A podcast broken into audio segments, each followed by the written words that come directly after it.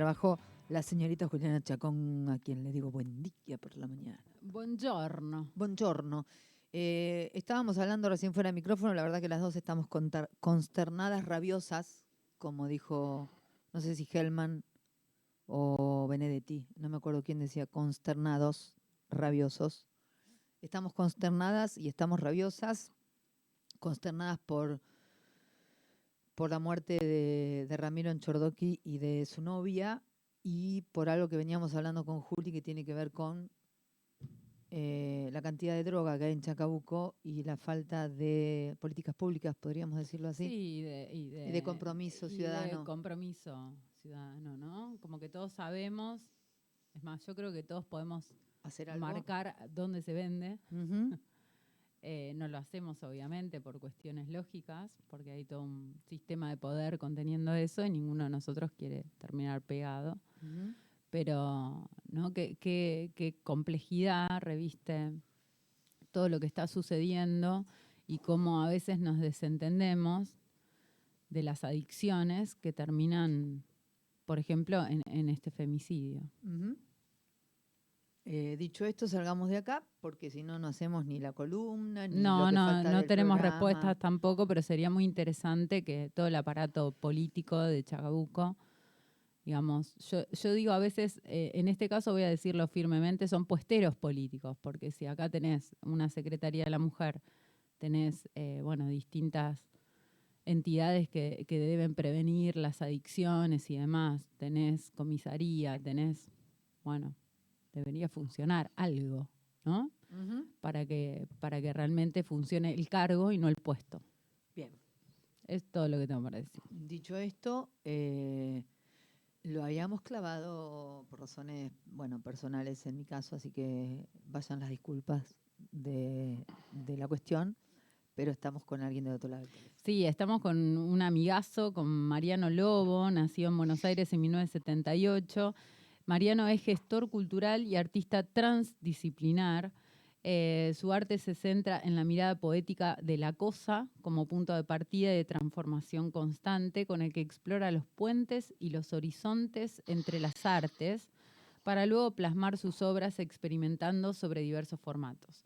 Algunos de sus últimos trabajos son Buey, un poemario disco musical eh, que salió por La Bola de Ruido en 2018, Poetología de, lo voy a- no sé si lo digo bien, Bolsille o Bolsil, que es un fanzine, eh, collage de circulación libre, Tarde Samurai, que son ciclos multiartes, La mirada del tiempo, que eh, eh, te lo traje para que vos lo veas, porque es Mm, Me tremendo. encantó la edición. Bueno, ahí vamos a hablar de eso. La mirada del tiempo eh, es este librito que tenés ahora en la mano, eh, que fue editado por, por el mismo Mariano, eh, que es una obra poética multidisciplinar también por la bola del ruido de 2022. Hola Mariano, ¿cómo estás? Hola Juli, ¿cómo andás? Hola Ivana, un gusto. ¿Qué tal? ¿Qué tal, Mariano? Ni- ¿Cómo ningún problema por, por el, eh, el otro día, son cosas que pasan y estamos habituados a, a estas cosas, así que ningún problema. Y un gusto estar con ustedes. Gracias por comprenderlo, gracias. Lo mismo digo. No, por favor. Bueno, con Mariano nos, nos conocimos en el ciclo Confluencia de ya el célebre y reconocido Pedro Tato de Santos. Ya le vamos a hacer acá el gran fabricante, el gran fabricante de puentes, ¿no? ¿Se puede Eh, decir a esta sí, altura? Sí, sí, sí, ya es ingeniero, ingeniero civil, no sé. El- sí, sí, sí, sí, sí, es todo. poético. Ingeniero, fabricante, arquitecto, todo.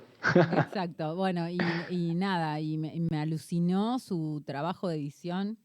Estábamos todos como, wow, Gracias. esto lo hiciste vos. Contanos un poquito, ¿esto lo hiciste Gracias. vos? Yo lo voy a mostrar. Lo vas a mostrar. eh, bueno, eh, queremos decirle a los oyentes que esto está siendo transmitido en vivo por Facebook. Tienen que buscar punto radio Buenísimo. y ven ahí el libro. Eh, y, tiene, bueno, eh, no, no puedo leerlo en este momento, tiene algo muy interesante. Si querés leerlo, Ivana. Dice, somos caudal de río y tiempo et- eterna confluencia, origen y destino cambiante, constante, los ojos a veces duelen, las palabras son refugio. ¿Quién mira? Intento innato, incomprensible como desorientado, espero que los tiempos alumbren, cierro los ojos como un escudo y siento los colores. ¿Qué busca? ¿A quién mira? El qué es utopía en solitario, el cómo es un errante infinito. ¿Qué esconde quien mira? Su versión es salir a caminar y ver qué pasa. Lo leí así porque no tiene ni un punto ni una coma, el mejor estilo Saramago. Es la idea. Después si lo, si lo abrís, eh, viste que es un papel de, como de calcar. Si lo sacás y lo abrís, tenés otra sorpresita. lo saco. Ya que estamos, ya que estamos en vivo. Bien, bien, me gusta, me gusta. Dice, el caos como bandera. Bueno, ahí va. Bueno, te, quiero decir que ya de entrada nos vamos a llevar muy bien porque eh, me gusta mucho el caos. El caos Eh, era el origen para los griegos, ¿no? El, el caos es necesario eh, y, y ahí lo, lo sigo a, a Yuyo Noé, que es un, uno que tiene como estandarte el caos, ¿no? Y, y que lo, lo- lo elaboró y lo trabajó, y a mí me parece genial. Me parece genial porque a partir de, de- de eso lo que uno cree de caos en realidad es el flujo de, de ideas, de pensamientos, de todo. Y a mí me gusta trabajar eh, en ese lugar, o desde, desde ese lugar ser un, que sea un disparador. Después uno, uno tiende a ordenarlo, ¿no? Eh, y a tratar de darle un sentido, pero bueno, es un sentido de todo, y, y es un solo sentido de miles que- que se le puede dar. Bueno, jugar con eso es, es, es un poco donde, en donde estoy cómodo y disfruto. Este caos, este, este caos en, en sus inicios, digo, esta mirada, supongo que tu mirada no, no, no surgió ahora, sino que debe haber tenido un inicio. ¿Dónde crees que empezó tu interés, digamos, por distintas artes? Contemos que sos poeta, sos músico y además eh, indagás en el arte plástico. Sí. Además de Eh, hacer en realidad- videos, de todo.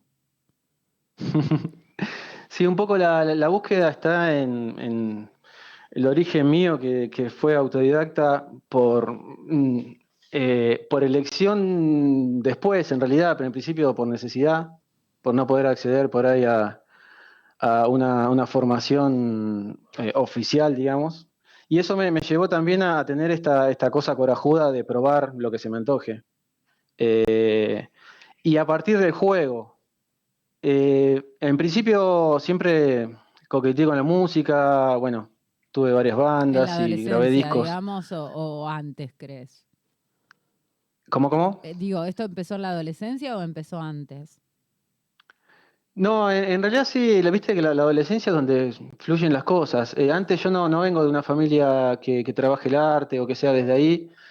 Mi viejo hacía algunos dibujos, pero más orientado a cuestiones técnicas, pero bueno, alguna de esas cositas quizás también asimilé. Ujú. Y, y siempre fue desde, desde la música. Arranqué desde ahí. Después, eh, más de grande, treinta y pico, empecé a indagar un poco más en la poesía, que eran eh, canciones que no tenían música.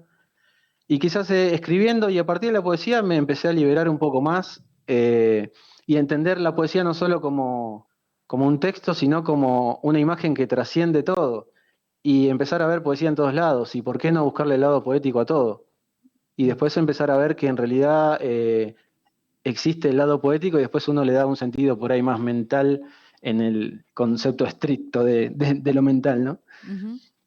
Eh, y desde ahí empecé a darme cuenta que, por lo menos en mi situación, eh, lo, que, lo que nos salva siempre es mantener esta cosa jugada, esto jugada en el sentido de juego.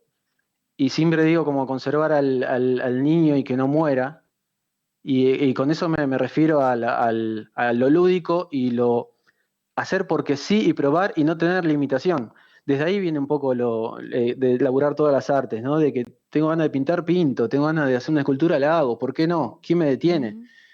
Eh, no tener ese, ese impedimento mental que a veces se nos imponen por, por querer eh, tener por ahí algo, algo que tenga que ver con, con una, una maestría o el hacerlo bien, entre comillas, te limita y te autocensura. Bueno, un poco es una lucha contra todo eso para mí y para con el resto también, ¿no? De fomentar de la creatividad sin ningún tipo de censura. Pero, pero digamos, estas indagaciones que haces vos, que las vas haciendo en, distintas artes, después confluyen en un mismo libro, por ejemplo.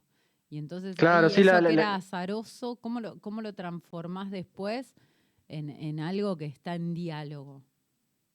O ya Sí, en principio me, claro, sí me, lo que hago es, eh, hago lo que tengo ganas. Después de tener un cúmulo de cosas, me, voy dando cuenta de a poco que, tienen una relación. Y si esa relación fluye y estoy de acuerdo, las empiezo a juntar para crear una, una obra. En realidad para no crear, porque ya desde, me parece que hay la creación está antes, pero sí a darle por ahí un sentido estético para poder presentarlo. Eh, vuelvo a decir lo mismo, como que surge desde un caos, que por ahí, viste, hay algo, seguramente hay algo inconsciente donde trabajas un tema, ¿no? Pero eso me di cuenta mucho después.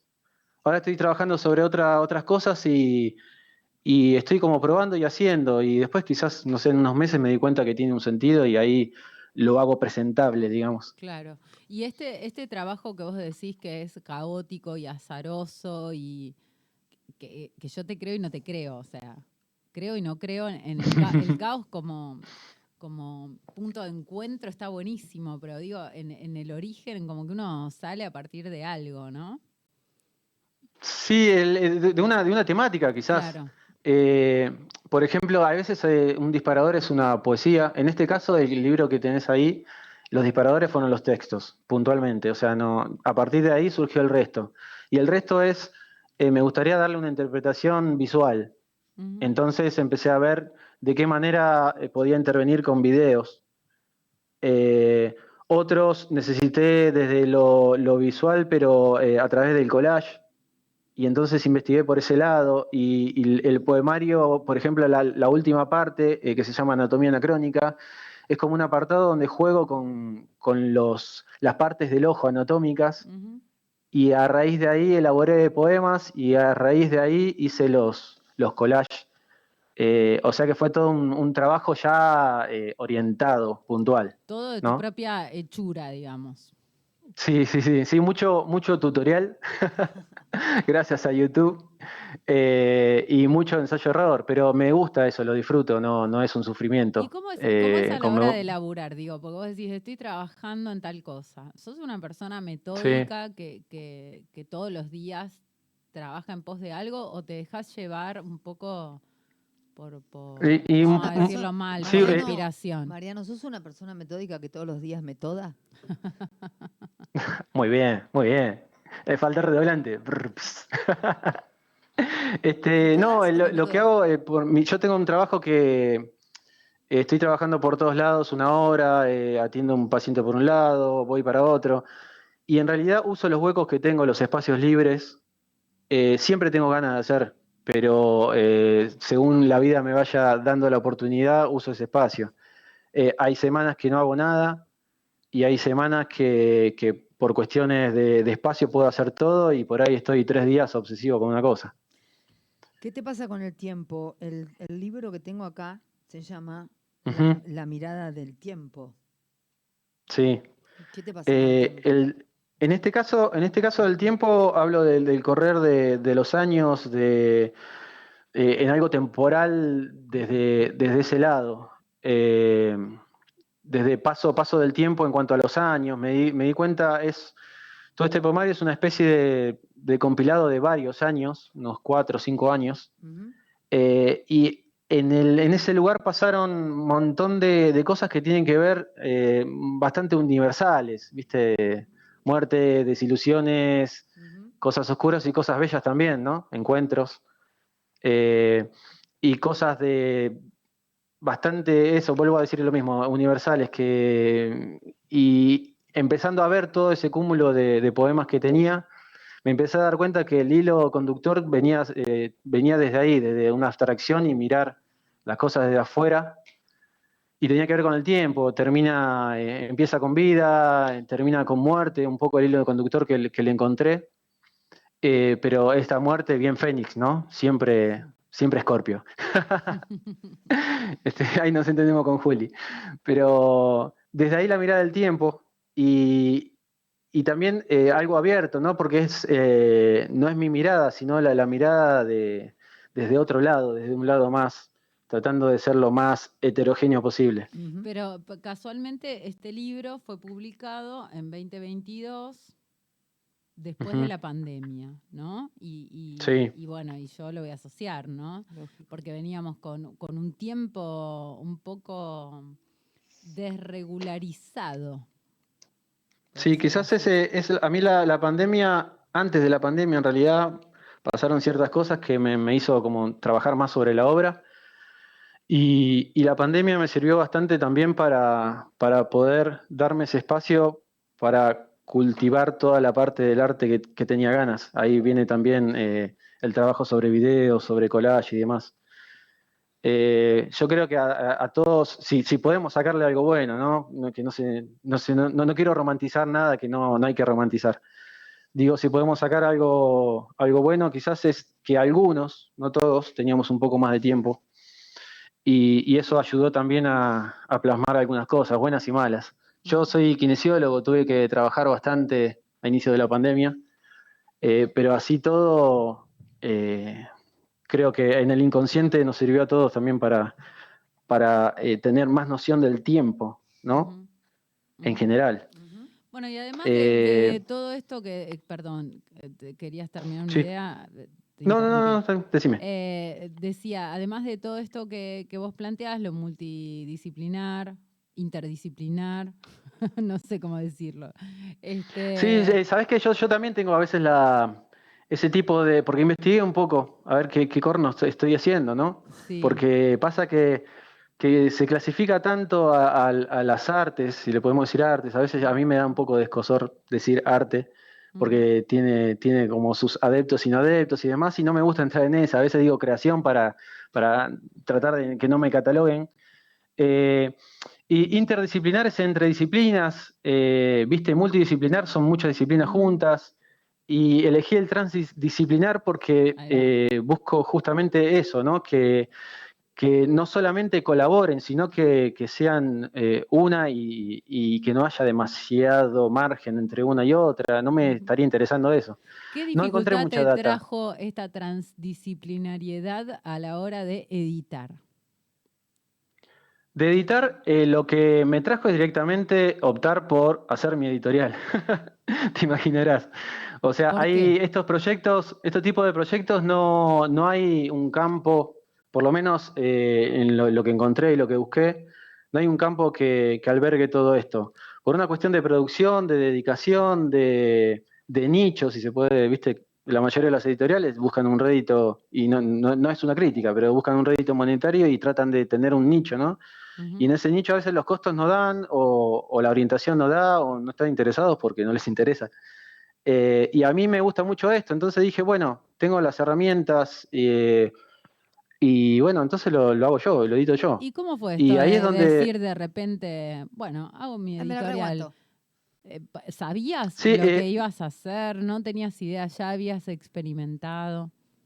Sí, sí, un primer, eh, una primera edición la hice con, el disco ese que nombraste, que se llama Buey, está ahí en Spotify dando vuelta, que fue un disco, eh, un disco libro, porque surgió a raíz de que había hecho un disco y ya a esta altura los CDs eran obsoletos, no tenía sentido, y me habían quedado muchos, eh, parte de, de, elaboración de ese disco, me habían quedado muchos canciones pseudo poemas dando vuelta, entonces se me ocurrió hacer eh, con la forma de, una cajita de CD un libro.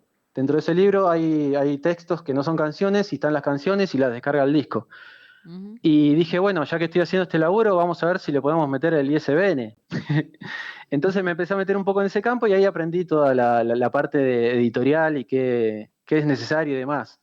Que hay una opción que es como autor, vos te podés autoeditar. Claro. Eh, investigué un poco más y bueno, y le, le di rienda suelta a eso. Y es, y redituable, eh, digo, es, eh, además de redituable, ¿llega el libro o no? ¿Qué te pasó con eso? Porque la distribución, ¿no? La llegada al público, el Claro, el, bueno, el, inconveniente más grande que, perdón, el inconveniente más grande que encuentro es la distribución. Eh, pero es un inconveniente que, no, me, no, me, está molestando en cuanto a, a urgencia, eh, sí, eh, estuve viendo algunas distribuidoras y, demás, y bueno, conseguí que el libro esté en algunos, librerías de, Capital y, demás, pero me gusta mucho el, esto, el boca a boca, el envío. Eh, uno puede acceder por internet al, catálogo y a partir de ahí lo puede, puede comprarlo también. Y habiendo ya tanto flujo de información y de envío y demás, eh, es algo como que, si bien está bueno, no lo considero necesario, al menos hoy para mí, ¿no? Claro, se hace más posible eh, que, antes. Sí, claro, sí, y, hay, y, por ahora tengo como otro tipo de búsqueda, entonces, eh, si bien es un impedimento, no lo veo como algo, algo tan trascendental como para elegir una editorial en ese, en ese punto, ¿no?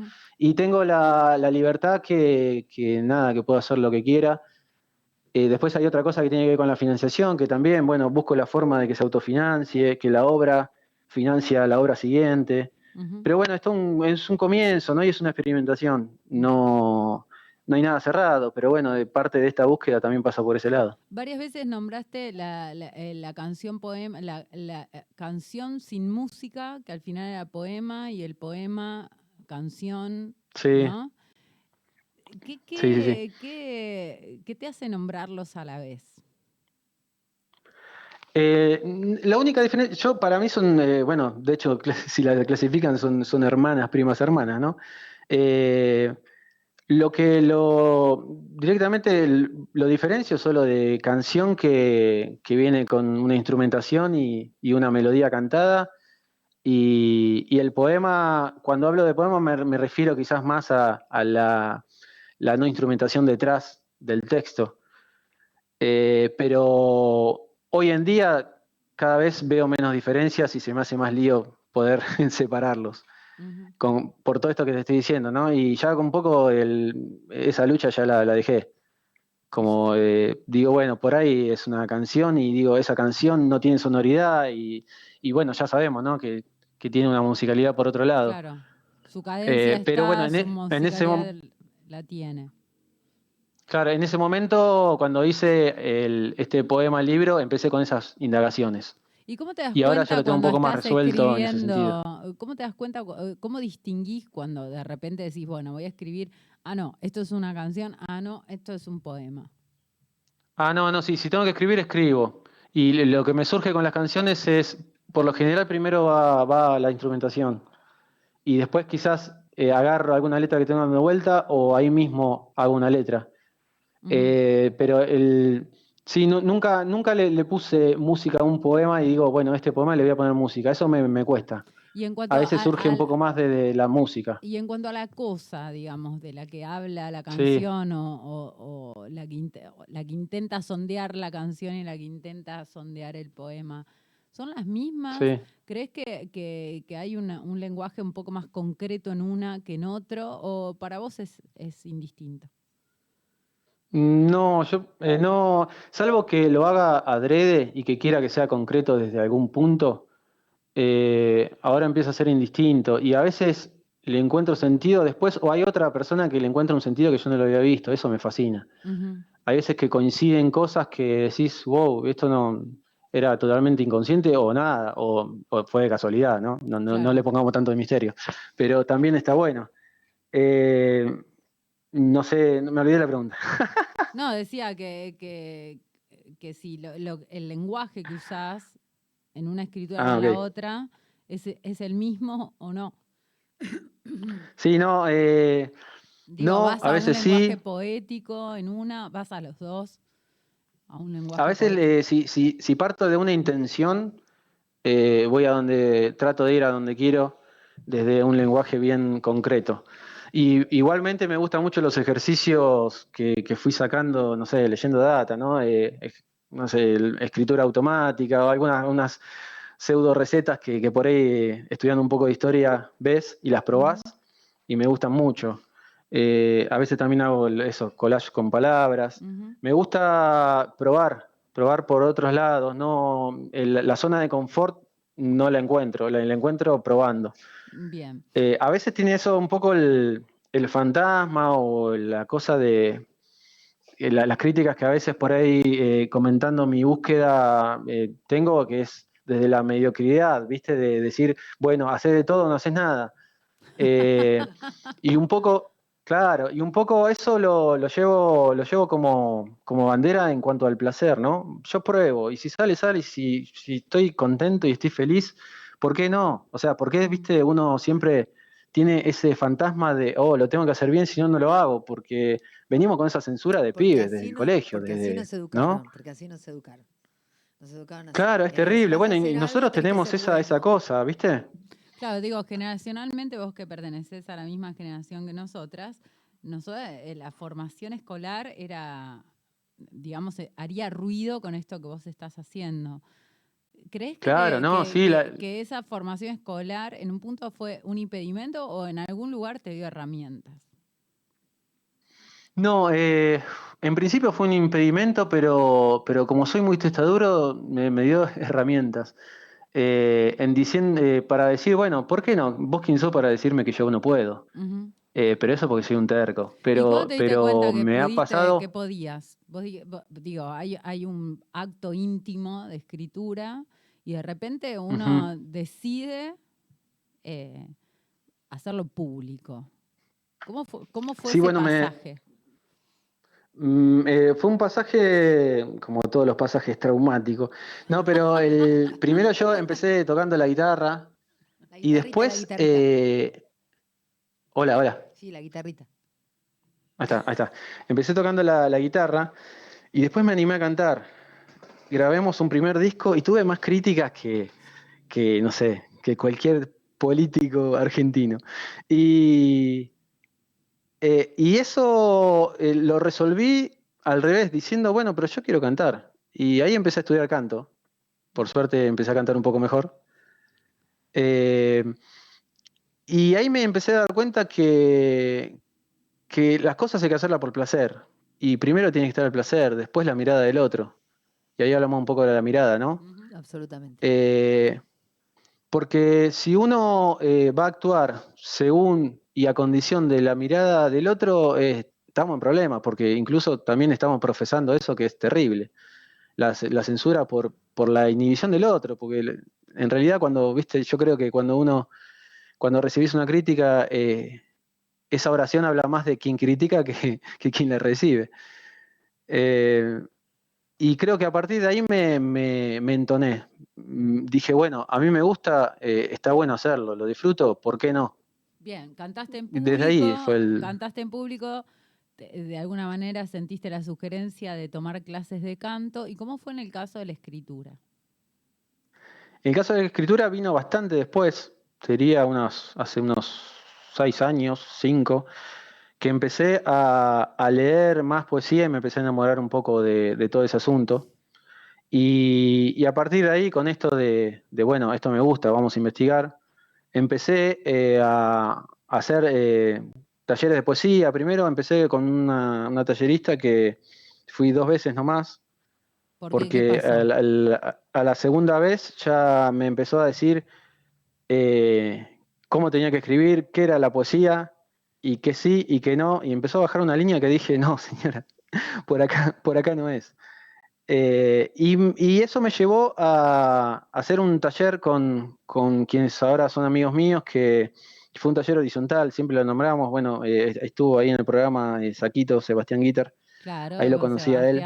Sebastián contó algo acerca de este taller, pero contanos vos tu experiencia. ¿En qué consistía ese taller? ¿Cómo un taller horizontal? ¿Qué quiere decir eso? Bueno, a, partir de, otro, de otro amigo, Sebastián Relini, quien me conocía de la música, me, yo indagando y preguntándole un poco eh, si me podía orientar a dónde ir y demás, me ofreció ir a ese taller que eran poetas que se juntaban a, charlar, eh, cada uno leía por dónde venía, si, tenía intenciones de compartirlo y aceptar miradas, también eh, se, daba una, una bajada a cada uno que interpretaba, que sugería, que no, pero súper, siempre fue muy respetuoso y siempre indagando a ver qué quería quien escribía, ¿no? En vez de, dar una, crítica, era, bueno, una búsqueda, y ahí me empezaron a recomendar un montón de libros, eh, autores, formas de escritura, y ahí es donde empecé con una esponja a decir, bueno, eh, acá está, me dieron tanta data que la verdad que me, enamoré de eso, y empecé como a, viste que vos empezás a, a estudiar en un punto eso, y eso te lleva a otra cosa. y nada, fue, se abrió una llave que, que, no paró. Y a partir de esa escritura y esa llave que no paró, dije, bueno, pero ahora también se puede hacer cosas con la imagen. Y esto que tengo metido de sonido también lo puedo meter. Y se, eh, digamos, se abrió una puerta donde me di cuenta que podía, podía eh, agarrar de todos lados que nadie me lo estaba impidiendo. Y tenía la posibilidad de hacerlo, ¿no? Si estuvieras triplicado, cuatriplicado, quintuplicado, podrías hacer una gran performance acerca de, sí, es que, eh, sí, y la, idea por ahí en un, punto es eh, entender cuántas posibilidades hay y después también tener, y ahora estoy un poco en esa etapa de decir, bueno, quiero hacer tal cosa, hasta acá voy yo, hasta acá empiezo a necesitar eh, de algunos compañeros que me ayuden. Y eso está bueno también, de saber qué se puede hacer, no querer hacer todo uno, sino tener esa visión de más global. Un trabajo colaborativo, ¿no? Sí, sí, ahora estoy un poco más orientado hacia ahí, pero necesité pasar por esto de, apertura de, posibilidades. ¿Crees que todo.? Eh, porque lo colaborativo me es súper intensa, ¿viste? Entonces, como que.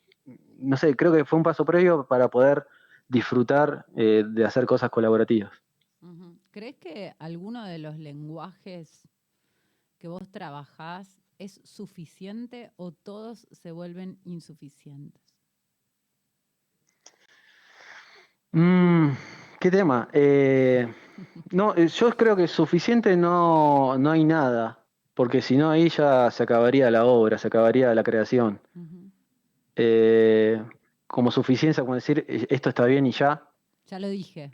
Mm, Logré decirlo. claro, sí, viste, claro. Yo creo que siempre logramos decir a medias y eso es lo lindo, porque si no, nos seguimos diciendo. No me acuerdo qué, este escritor dice que uno escribe siempre sobre la falla, ¿no? claro, sí, sí. Y siempre estamos probando, ¿no? Siempre estamos como...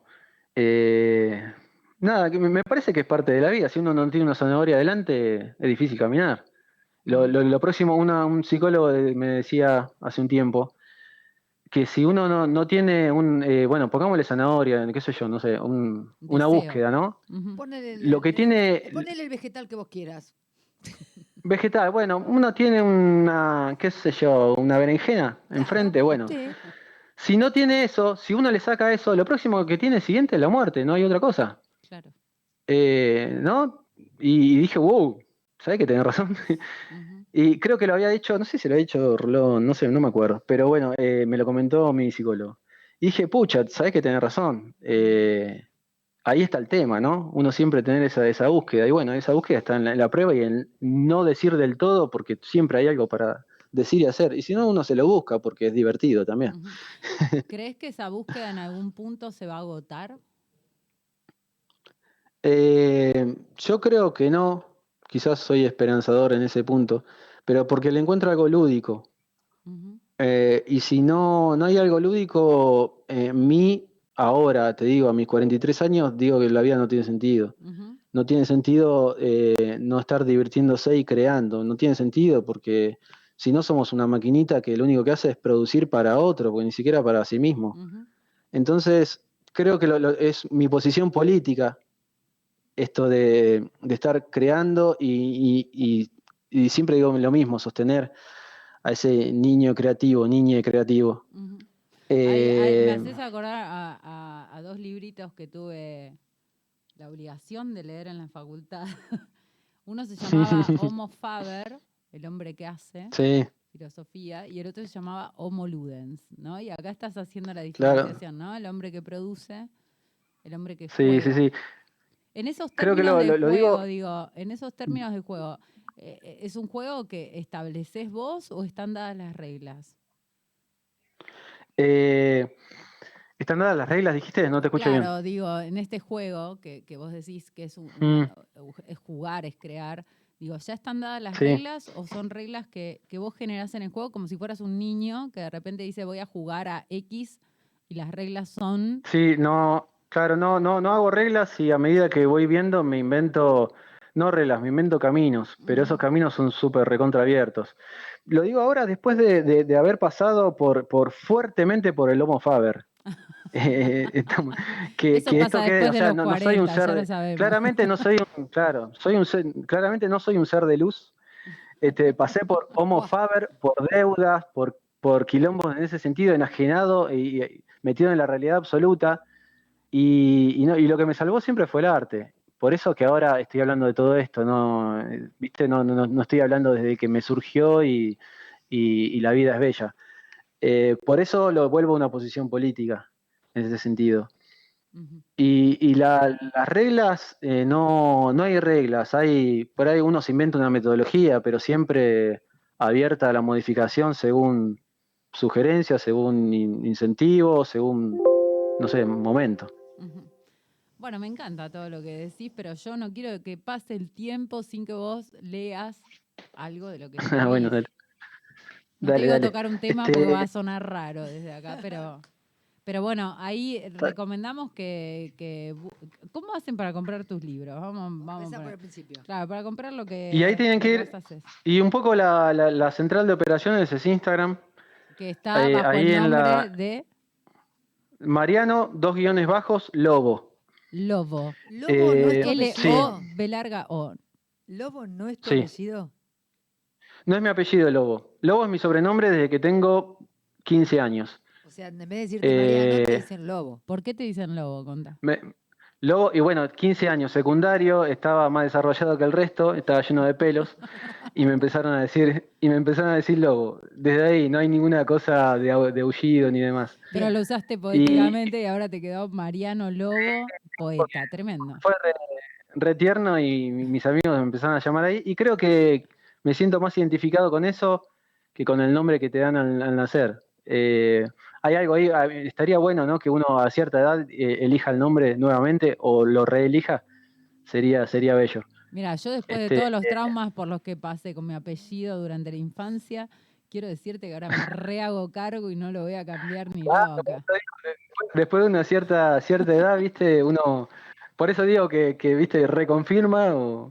Bueno, y en un punto me amigué con los dos, por eso Mariano Lobo, mi nombre es Mariano. Pero vos Eh, sabés que y me Marcos. Lo que nos pasó con Julia el otro día fue que yo la nombré y la nombré mal y, y dije Sí. Juliana Chicón. Empezamos un poco a jugar, con, eh, terminamos con Susana Chicón, entonces Juli me decía, ¿y cómo se, y cómo sería, cómo se vestiría Susana? Entonces empezamos a, a divertirnos un rato. ¿no?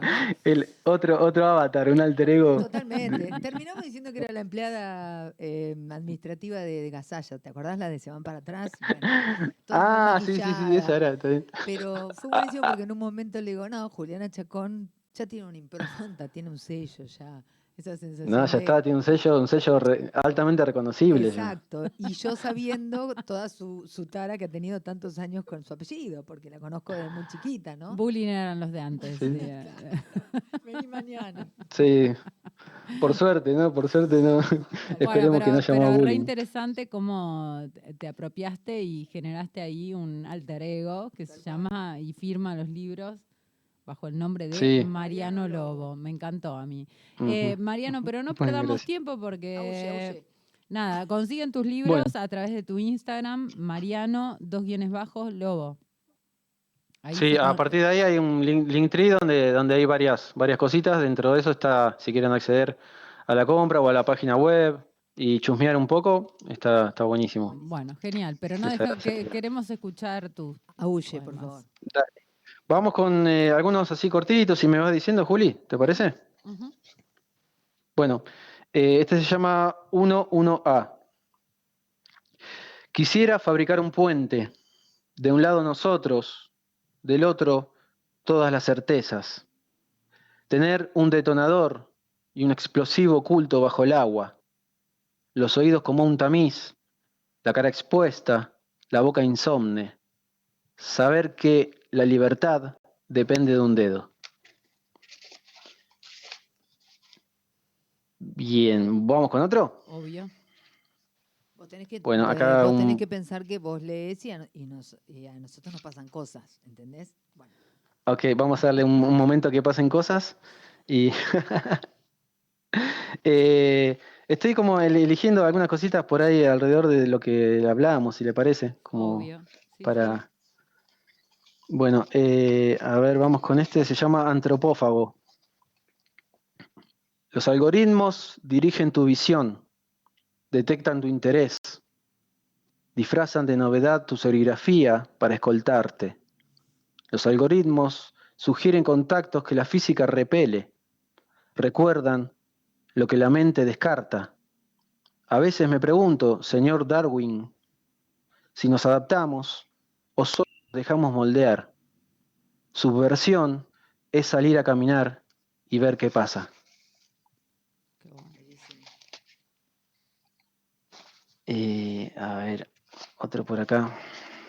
Voy a, voy a, bueno, hablando de esto de vida, muerte y cosas que pasan, voy a leer uno un poquito más largo. El hombre de la cama de al lado. Sus ojos me buscan, agua. Tengo un manantial fresco en el bolso para su sorbo cansino. Mis manos y su negra boca que succiona la mirada, el aliento y un gesto. Diafragma hacia adentro, cuello hundido, aviso. Una enfermera oxigena sus ojos, tiene la paciencia crónica y sorda de última hora. Él, dentro de su mundo, habla con alguien. Dentro de su mundo le dice algo a alguien que quizá recuerda y reclama a ese que no llega, y el diafragma también reclama, se oculta y hunde sus vísceras. Corro por ayuda, habitación 219, pido vengan, aviso, hay alguien que le habla a la nada, morir, contracción sostenida, morir, diafragma. ¿Cuánto tiempo sucede en la muerte que hunde abdomen y alma cansada, morir ya, morir al lado? El hombre de la cama de al lado tomó de mi agua y por entre los primeros versos que le dediqué, como una unción, quiso irse mientras mi padre dormía. Qué tremendo, Mariano. Qué tremendo. es, fuertísimo Ahora y eso fue, fue, fue, fue real, así, así mismo. Este, y a veces, eh, a veces los poemas se transforman en una crónica, ¿no? Sí y también es bello, qué sé yo, tiene, tiene algo de belleza ahí dando vuelta. todo un debate, ¿no? Acerca de la literatura del yo. Bueno, nosotros lo hemos discutido largamente, ¿no? Con los oyentes. Sí, sí. Pero, ¿no? Qué, qué, imposible sería escribir fuera de uno, ¿no?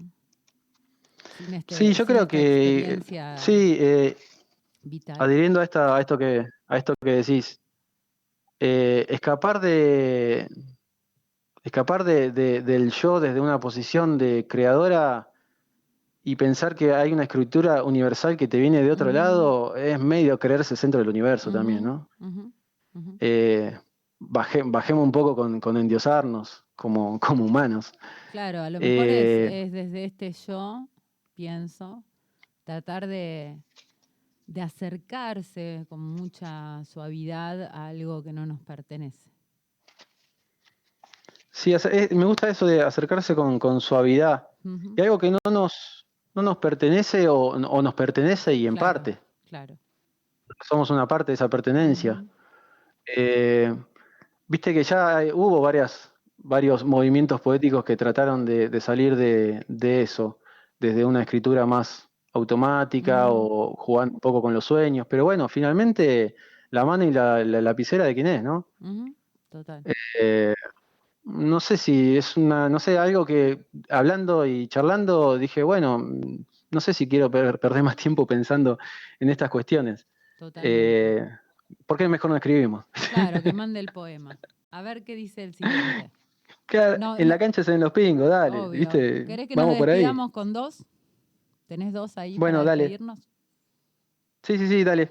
Bueno, unos un poquito, un poquito menos escorpianos. ¿Dónde mirar entre las flores? Duerme, guarecida perfecta, abrigada por hojas y aromas. Todos los idiomas dentro, la humanidad en la palabra y los gestos en cada sorbo recorren sus viajes de vapor y porcelana. El río la flota, abrazándola de algas cuando rompe el día para acariciar sus enigmas hasta sanarla. Cierro los ojos, reconozco el deseo bermejo que habita el silencio, larga travesía por comisuras y cristales, brote y vida. Hermoso. Fandango, el segundo. Voy, en, voy a perdón, vamos de vuelta. Voy a inhalar el mensaje de tus piernas, entregarme a la cadencia del gesto que viaja oculto por tu espina. Pienso descifrar las líneas, el decir, entre las voces de cada roce, mientras tus ojos, portal del deseo, encadenan todo mi cuerpo. Tremendo poeta Mariano Lobo, por favor, síganlo, búsquenlo. Gracias, compren amiga. sus libros porque es tremendo. No voy a decir nada, porque no podemos decir nada todavía, ¿viste? Pero falta Ok, re ok, ok. poquito para que nos veamos. Bien, sí, sí, sí, sí. Será una muy no buena oportunidad para seguir compartiendo. Eh, un, Muchas gracias. un beso enorme, un placer. Bueno, muchas gracias, muchas gracias chicas, un placer estar con, con ustedes charlando. Gracias, Abrazo grande. Eh, bueno, eh, la próxima vez trata de eh, que nos golpee menos el, el- el corazón. Y bueno, es Mariano, es escorpiano, ya lo dijo. no, es tremendo poeta, hablando en serio. Tremendo artista y nada, ¿viste? El laburo que hace es Pero además la edición Es- del, del libro es, un- No, es es una de arte. joya. Sí, Sí, es hermoso, sí, bellísimo, sí. bellísimo, bellísimo. Además tiene eh, para escanear el QR y vos por ahí estás leyendo un poema y encontrás un QR y lo escaneas y ves un video eh, de él con música y qué sé yo y está, la verdad que es una, Es una cosa un, tremenda. Un poeta distinto. Sí. Eh, gracias, como siempre, señora, por por favor. traernos estas cosas. 51 minutos pasan de las 11 de la mañana. En el espacio de Juli Chacón pasó Mariano Lobo.